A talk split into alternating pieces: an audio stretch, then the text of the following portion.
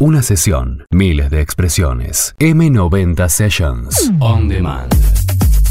Ahora sí, 31 minutos desde las 9 de la noche y es tiempo de viajar virtualmente a Córdoba para encontrarnos con nuestros amigos de Docta Club. En este caso vamos a hablar con uno de ellos. Está Gastón del otro lado. Bienvenido, Gastón, como siempre. Buenas noches.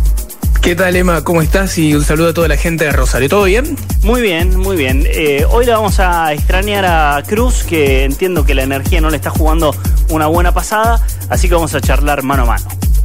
Así es, vamos a hacerlo mano a mano. Hace como unos 40 minutos, casi una hora que se fue la luz y ahí se fue.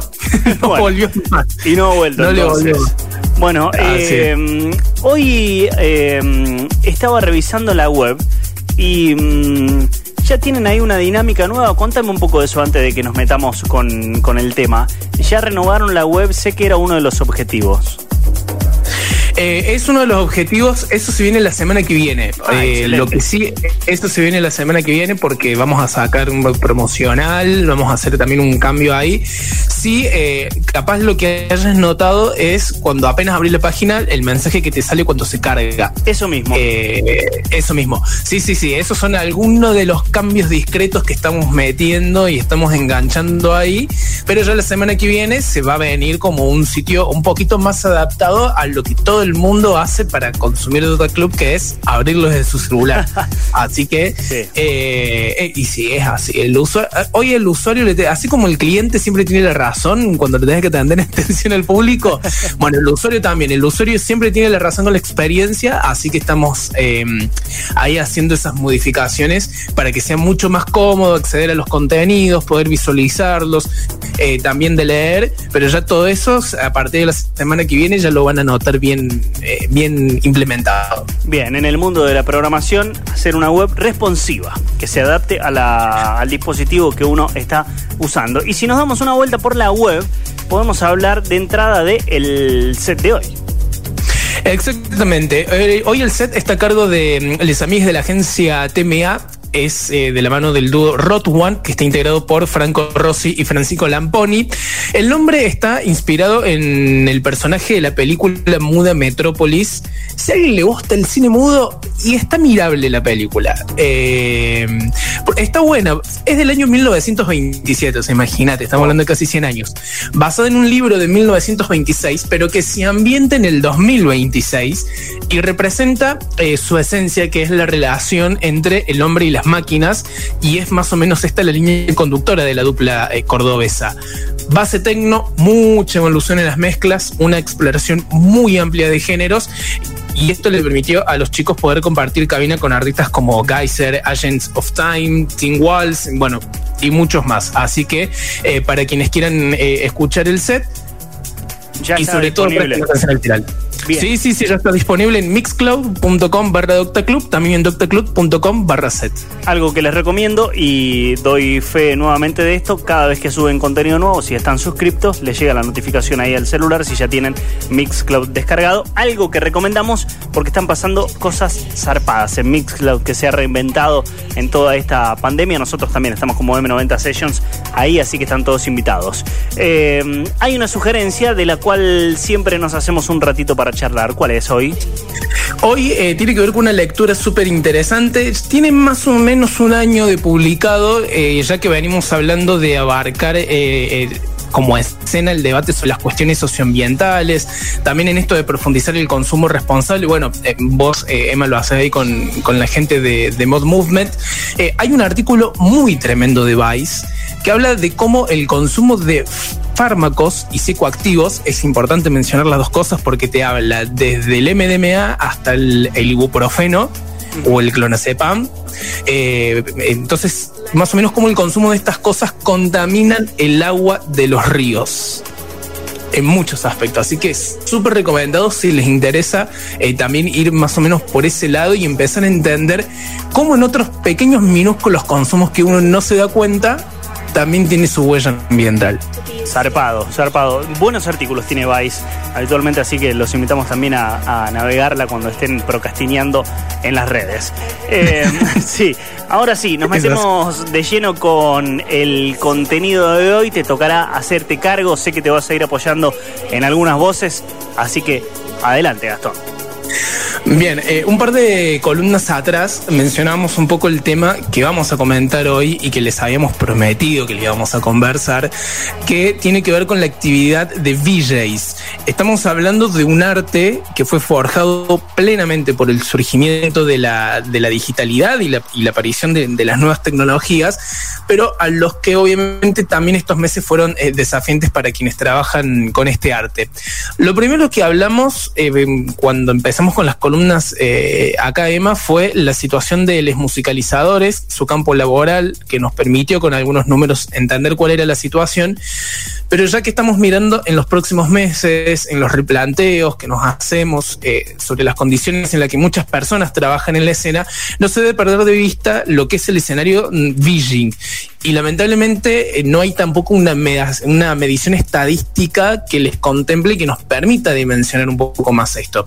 Así que eh, para analizarlo, fuimos precisamente por artistas visuales que nos cuenten con su propia voz el panorama y hablamos con Karen Palacio, ella estudió artes visuales y programación, hace live coding y programación creativa y junto a Gregor Leach tiene un proyecto que se llama Egerton Tyckler y le preguntamos si ella siente, hay una subvalorización del trabajo virtual, escuchen lo que nos dijo. Considero que sí hay una subvalorización de los y las VJs. Por ejemplo, nos llaman a último momento, ¿se acuerdan que tenía que haber un VJ? No se nos da crédito muchas veces, no se nos menciona en los flyers, en las publicaciones, es como si no hubiéramos participado en los eventos, sin mencionar que mucha gente preferiría no pagarnos por nuestro trabajo. Y si bien no siempre es el caso, a veces directamente no se nos considera como gente creativa que está aportando algo que es realmente único. Lo que hacemos no es como comprar una planta y ponerla al lado del DJ, pero muchas veces yo he sentido que me han tratado así. De manera paralela, cuando se dificulta la cuestión del vivo, ahora en pandemia, nos reemplazan con visuales que vienen predeterminados en algunos programas.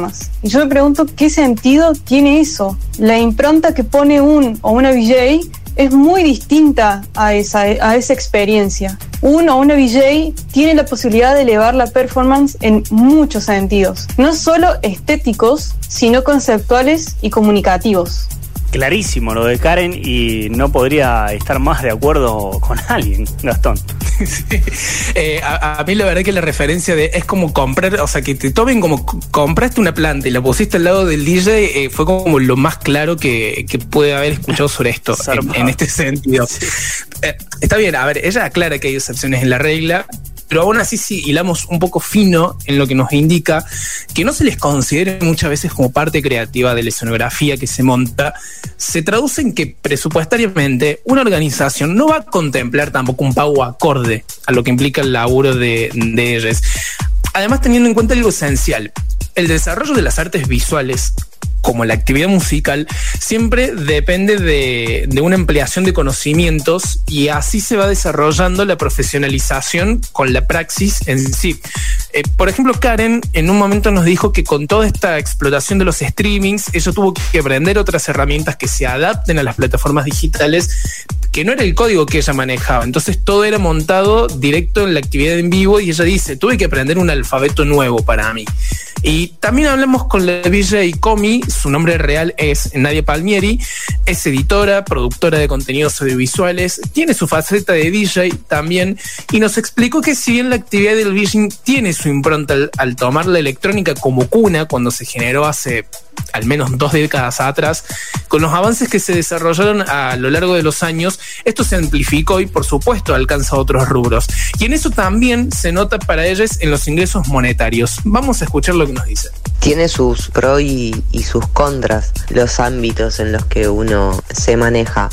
Yo lo que puedo notar a lo largo de todos estos años de carrera es que en el rubro que mejor se paga el trabajo del VJ son en eventos privados, que son justamente los eventos en los que uno tiene menos exposición, tanto a nivel público como a nivel escena. Luego, por otro lado, están los boliches, pagan mucho menos que en un evento privado, pero la exposición es mayor. Uno tiene la posibilidad de tener más contacto con el público, el público lo ve al VJ haciendo su arte, podés interactuar con la gente, entonces es como que juega mucho esto de, del pro y la contra, o sea, donde mejor te pagan es donde en realidad menos te ven y donde más te ven es donde menos te pagan trazó un paralelismo que bien podríamos llevarlo incluso a otras profesiones, sin ir más lejos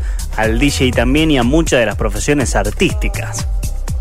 Sí, bastante eh, contundente lo que, lo que aporta en ese sentido. También es como muy fuerte, te digo, o sea, es impresionante que donde más te pagan es donde menos te ven y donde más te ven es donde menos te paga. Bueno, ella eh, hace 10 años que se desenvuelve en esta rama eh, y por ahí creo que es eh, importante rescatar eso que, comentó de un poco de la génesis de esta actividad y que sea precisamente una de las escenas, digamos, que, refiriéndonos a la electrónica, ¿no? Que le adeuda todavía reconocimientos a esta actividad y que les permita tener una mejor perspectiva en su ámbito laboral.